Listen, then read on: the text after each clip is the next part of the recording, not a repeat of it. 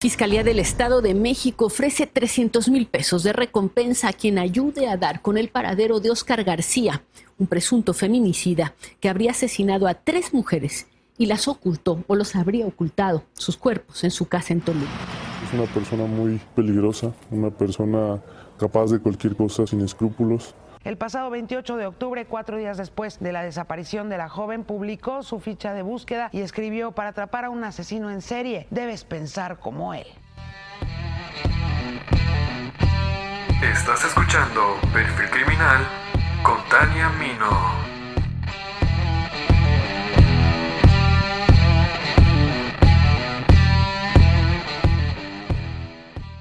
Los asesinos seriales han estado presentes en la historia de la humanidad y han aterrorizado a la sociedad entera. Pero para que un homicida sea considerado un asesino serial, debe contar con características y comportamientos clave. Principalmente es alguien que mata al menos en tres ocasiones con un intervalo de tiempo entre un asesinato y otro. Existen ciertos rasgos y características que conforman el perfil psicológico de los asesinos en serie, tales como que eligen víctimas vulnerables que pueden someter y en las que pueden reforzar su necesidad de autoridad y poder. Usualmente aparentan ser una persona común. También presentan una tremenda falta de empatía, pues carecen de sensibilidad para con los demás. Suelen tener una infancia complicada, con un origen familiar con altos grados de violencia y muchos sufren algún tipo de abuso cuentan con un carácter manipulador o seductor. Así es como se acercan a sus víctimas y sus habilidades son puestas en marcha cuando comienzan a maquinar sus crímenes. Tal es el caso de Oscar García Guzmán, denominado y reconocido como el monstruo de Toluca. Así es, el monstruo de Toluca. Pero ¿quién es Oscar García Guzmán? Sobre la infancia de Oscar no hay mucho aún. Es por ello que nos adentraremos más en la actualidad. Prácticamente la historia de Oscar comenzó cuando se dio a conocer que había matado y convivido con sus víctimas mientras se enaltecía con su inteligencia en sus redes sociales. Y esto sucedió a raíz del caso de la lamentable desaparición de Jessica Jaramillo, una joven de 23 años e hija de una familia bastante unida. Era una chica, según las personas que la conocían, muy alegre y familiar, así como responsable, pues era madre soltera de un bebé de 10 meses. Sus padres le brindaron el apoyo y le permitían estudiar, así que cursaba la licenciatura en psicología en la Universidad Tecnológica de Toluca. Oscar García fue su compañero en algunas materias, pero con el paso del tiempo él comenzó a acosarla. La miraba de forma constante e inclusive le realizaba comentarios obscenos y en diversas ocasiones la perseguía después de clases. Un día el padre de Jessica fue testigo de estos acosos cuando fue a recogerla a la universidad, como todos los días ya que Toluca es una ciudad muy peligrosa debido al alto índice de feminicidios. Se da cuenta que cuando Jessica se dirige al carro, un hombre encapuchado iba detrás de ella. Este se percata que el padre estaba mirando y se esconde rápidamente. Es entonces cuando Jessica le cuenta a sus padres sobre el acoso que Oscar le estaba realizando. Los padres de Jessica consideraron que la mejor opción era cambiarla de escuela. El 24 de octubre del 2019, el padre de Jessica la llevó a la universidad, ya que tiene un examen importante. No tardaría más de dos horas en realizarlo. Hasta entonces regresaría a recogerla. Pero a las 8 y 30, Jessica envió un mensaje a sus padres pidiendo que no la recogieran, pues iría a una fiesta con Oscar. Según los testimonios de los padres, creían que Oscar era el papá de su hijo de 10 meses, lo que les pareció muy extraño. Y al querer confirmarlo, el padre de Jessica la llamó minutos después, pero ella no contestó. Esto les preocupó. Dieron un lapso de tiempo, pero nada. Llegó la madrugada y Jessica no regresó.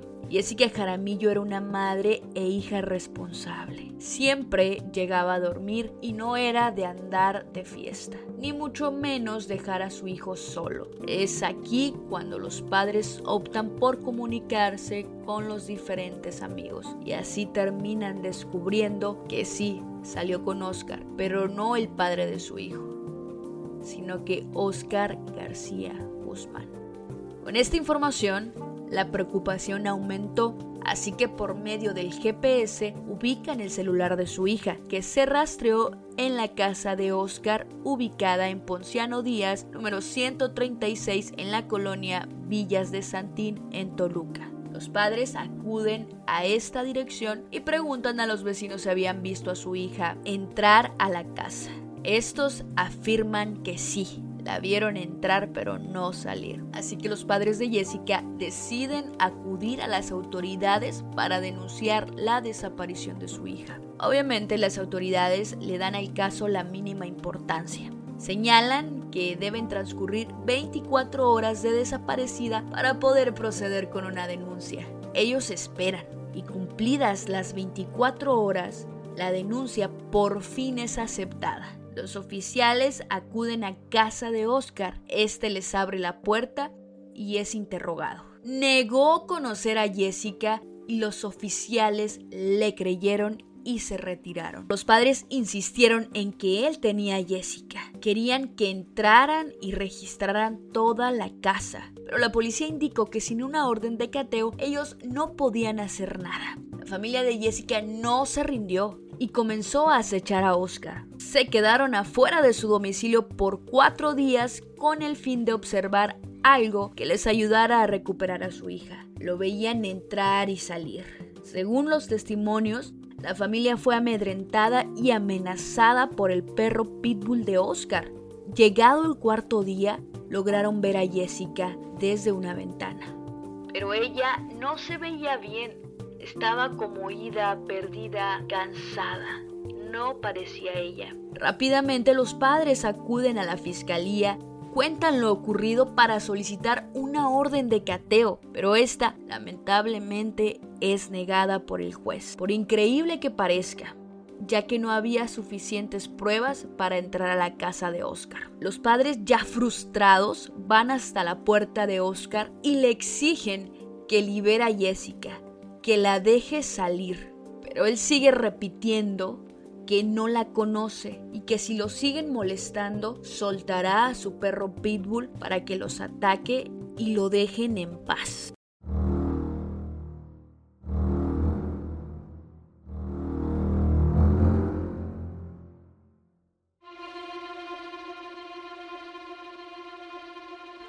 El 28 de octubre de 2019, Oscar fue citado a la fiscalía a declarar sobre el caso de Jessica. Él comete un error, cambió su versión. En esta dijo que sí, la conocía, que eran compañeros, amigos y que estuvo en su casa pero que la acompañó a tomar un taxi para que pudiera regresar. Esto resultó contradictorio, días antes había manifestado que no conocía a Jessica.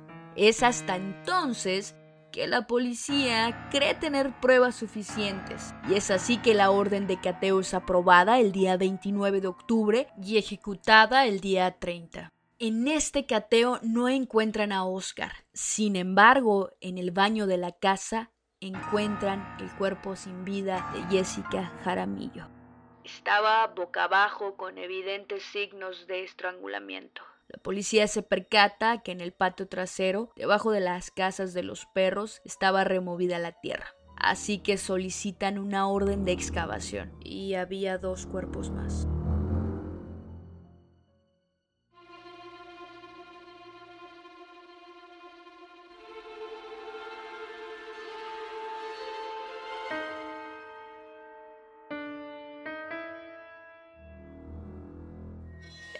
Monstruo de Toluca se la pasaba alardeando en sus redes sociales mientras se encontraba prófugo. En su perfil de Facebook, bajo el nombre de Alexander Anderson, su foto de perfil, escuchen bien, su foto de perfil tenía un like de Jessica Jaramillo la joven asesinada. Exhibió sus diplomas de Krav Maga, un sistema de defensa personal militar usado por las fuerzas de defensa y seguridad israelíes donde el combate es cuerpo a cuerpo e incluye métodos de defensa contra uno o varios atacantes como respuesta a una o varias agresiones. Oscar aprendió una técnica letal para matar. En una de sus publicaciones se pudo leer, ¿quieres aprender a matar? no hay nada mejor que el Krav Maga. Después de todo, fue creado en la Segunda Guerra Mundial con ese único objetivo, matar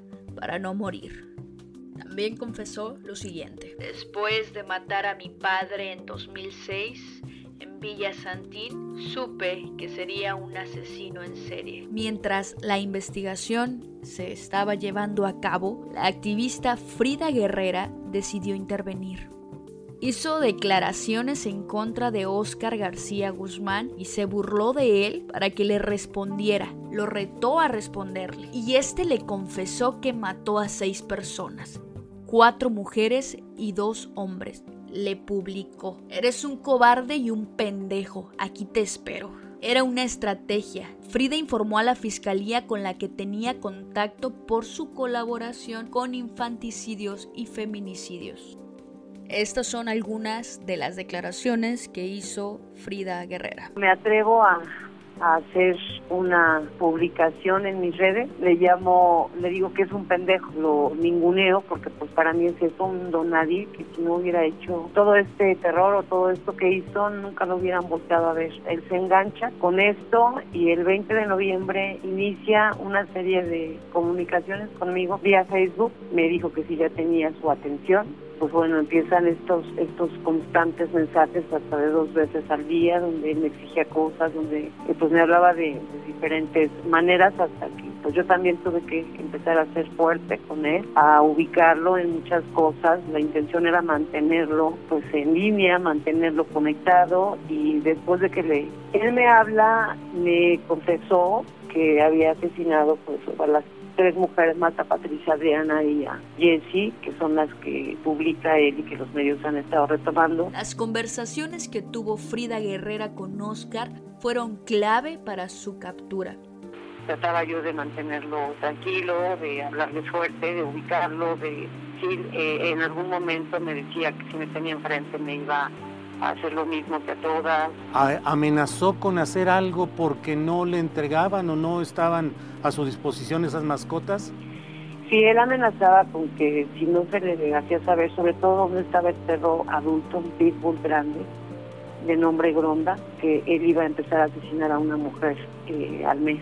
¿no? Si él tenía tanto interés en recuperar o ver sus mascotas, ¿qué ofrecía a cambio de que se le concediera esto? Entregarse Se podría decir que el monstruo de Toluca sentía un amor incondicional por sus mascotas, tanto que dijo que si no le entregaban a sus mascotas, mataría al doble de mujeres de las que ya había matado. En los mensajes escritos en su nombre, reta a las autoridades y asegura ser más inteligente. Horas conectado en el mismo lugar y ni así dan conmigo, les haré un mapa. Tuvo una actividad muy frecuente en redes sociales, como ya lo mencioné. Posteó los boletines emitidos de las mujeres desaparecidas y también asegura que Jessica todavía estaba viva pocas horas antes de que la policía llegara a su casa para detenerlo. Señaló que la tuvo drogada por varios días a pesar de que sabía que sus padres estaban afuera de su casa. Quiero agradecer de todo corazón a las autoridades, ya que sin ellas no hubiera sido posible irme a la fuga. Más de una vez pudieron detenerme, pero no todo es su culpa, ya que si no fuera listo o más que ellos, no hubiera podido ser. En fin, muchas gracias, sigan así en lo que sigo cazando para mis mascotas. Oscar tenía tres perros y un gato. Siempre dijo que si no sabía que sus mascotas estaban bien, seguiría matando mujeres. En realidad, nadie sabe a ciencia cierta a cuántos ha asesinado. la historia que García Guzmán ha contado se ha armado a trozos, como las historias que provienen de los monstruos.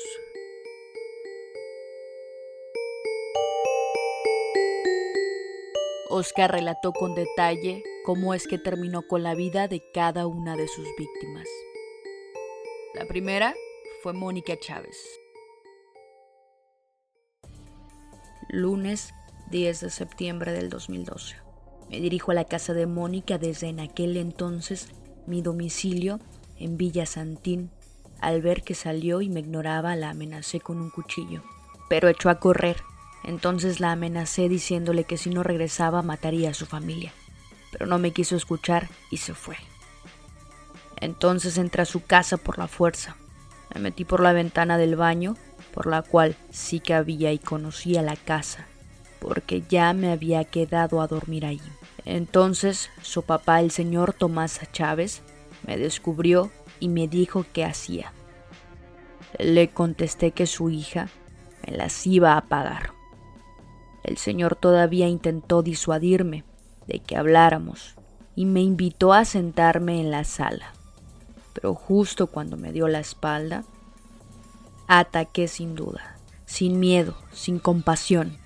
Empezamos a pelear, pero yo tenía ventaja, ya que desde siempre me han gustado las artes marciales antiguas o militares, y además estaba armado con un cuchillo. Lo apuñalé repetidas ocasiones, pero la adrenalina del momento lo impidió caer. Salió de su casa corriendo y subiendo las escaleras del patio que dan a la calle, pero lo alcancé antes de que llegara, y lo apuñalé de manera letal. Haciendo que éste cayera lo arrastré de regreso a su casa, donde al parecer solo se encontraba él. Tenían varios perros, como once entre ellos perros pastor alemán. Me ladraban con ganas de matarme por herir a su amo, pero los tenían amarrados. Aún así no me importó. En ese entonces ya había matado a mi padre. En verdad estaba desatado mentalmente.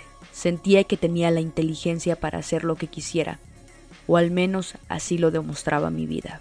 Cuando lo metí a la casa lo recosté en el sillón, y cuando vi de reojo que debajo de las escaleras que dan hacia los cuartos de arriba había un hacha enorme, la tomé y lo empecé a golpear en la cara, dejándole tajos enormes en el rostro. Ahí supe con certeza que el señor había muerto y que mis conocimientos en artes marciales me darían ventaja sobre cualquier otra persona.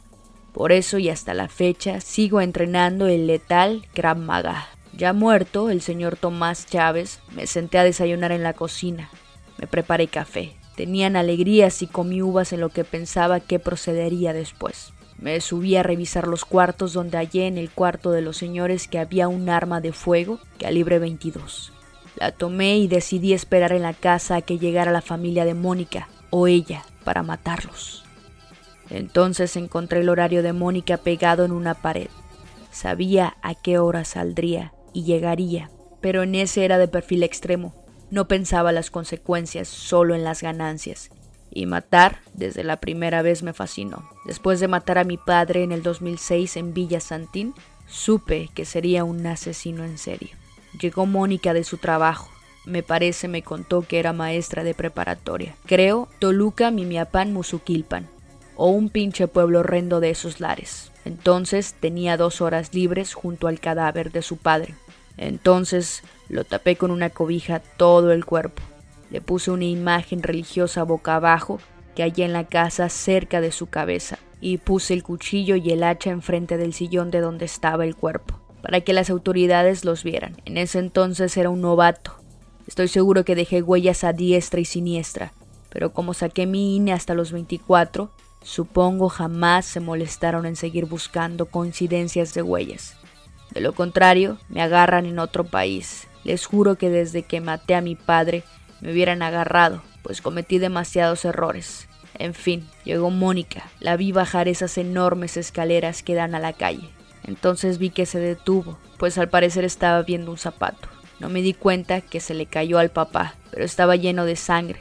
Lo comprobé después. Entonces la vi dudosa de entrar y salí corriendo por ella. Gritó, pero la alcancé a callar a punta de golpes y la metí a la casa, donde al ver a su padre en el sofá era obvio, ya que era el único que estaba. Empezó a gritar otra vez. Entonces, con la inteligencia y manipulación que caracteriza a un legítimo y auténtico asesino serial, le dije que su papá estaba inconsciente pero vivo, y que si quería que no lo matara, que se fuera conmigo, y que en mi casa llamábamos a una ambulancia, pero que se tenía que calmar porque no la podía sacar así, y que si intentaba hacer algo, le metía un balazo en la cabeza. Y así es como empezó un camino con Mónica Chávez Cuate, que terminaría el jueves 27 de septiembre, que la asesiné. La torturé 17 días, pero no aguantó más, así que la maté. Me la llevé a la casa de Villa Santín, ubicada en Ponciano Díaz, número 136 en Toluca. Esa casa aún estaba deshabitada, y yo lo sabía, y yo tenía llaves. Me aproveché de la soledad que una casa propia te da. Estando dentro, le dejé marcar a su mamá. Hasta donde recuerdo, su mamá se llama Marta y su hermana Verónica. Y esta tenía un bebé. Le marcó a su mamá y le dijo que fuera a la casa que era urgente. Y esto solo lo sé yo y los más cercanos al caso, porque lo busqué en internet, periódicos y fueron muy herméticos hasta la fecha. Su mamá era insistente en saber qué había pasado, pero le colgamos. Supongo la madre sí fue a su casa a ver qué pasaba. Me hubiera gustado ver su cara cuando halló a su esposo mutilado y con signos de una pelea a muerte donde solo el más fuerte domina y tiene el derecho a tomar tu vida. Tuve a Mónica 17 días más, porque sé que dos días antes de mi cumpleaños la asesiné a golpes. La envolví en un burro a los que le llaman diablos y después ese lo metí en cajas para que pareciera algo grande, lo cual el taxi me creyó. Llegué al municipio de Whisky Lucan en la colonia El Mirador, frente a la gasolinera que está del Mirador a la escuela secundaria técnica número 19, José Alonso Huetzin Apocatzin. Lo sé porque yo iba en esa. Y la aventé a la barranca que está cruzando la calle frente a esa gasolinera. Me valió verga. Si alguien me veía en verdad estaba desquiciado. En ese entonces le dejé un mensaje pegado en la frente. Y eso solo lo han de saber las autoridades o las fotos del peritaje que estuvieron en la escena, porque hasta donde me enteré la encontraron el lunes. Porque por ahí pasan los chavos de la secundaria que mencioné. Ya nunca supe si fue a dar a una fosa común o si sus familiares la encontraron. Pues repito, ese caso jamás llegó a la internet ni a periódicos. Estuve investigándolo como dos años. Para este entonces, Oscar ya tenía tres víctimas. Su padre, Mónica y Tomás Chávez. Pero esto no sería suficiente. Él quería más. Su segunda víctima fue Adriana González Hernández. Tenía 27 años. Salió de su casa el 24 de marzo de 2017 y nunca más volvieron a verla. La tercera víctima fue Marta Patricia Navas Otelo, con solo 25 años. Desapareció el 8 de febrero de 2018.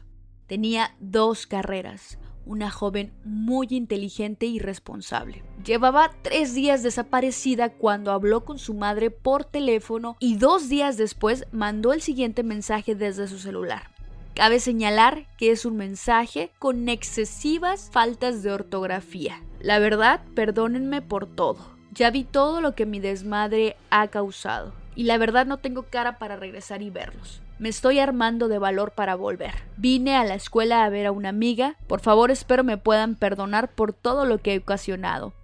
Ya lo perdí todo. Al rato, en la noche o mañana temprano te marco. Un mensaje con muchísimas faltas de ortografía como mencioné. Ella era muy cuidadosa con ese aspecto e incapaz de escribir de esa forma. Por ese motivo, su familia arrastró el GPS de Marta y descubrió que la última ubicación registrada era en la casa de Oscar en Villa Santín. Pero la policía dijo que no pueden hacer nada.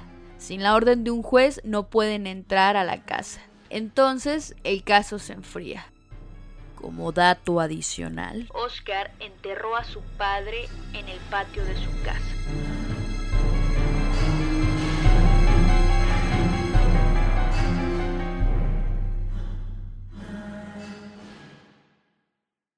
A pesar de tener una recompensa de 300 mil pesos, asistió a un festival, el No Fest 2019, sin ningún problema. Comentó vivir sin remordimientos y asegurando que le fascinó matar.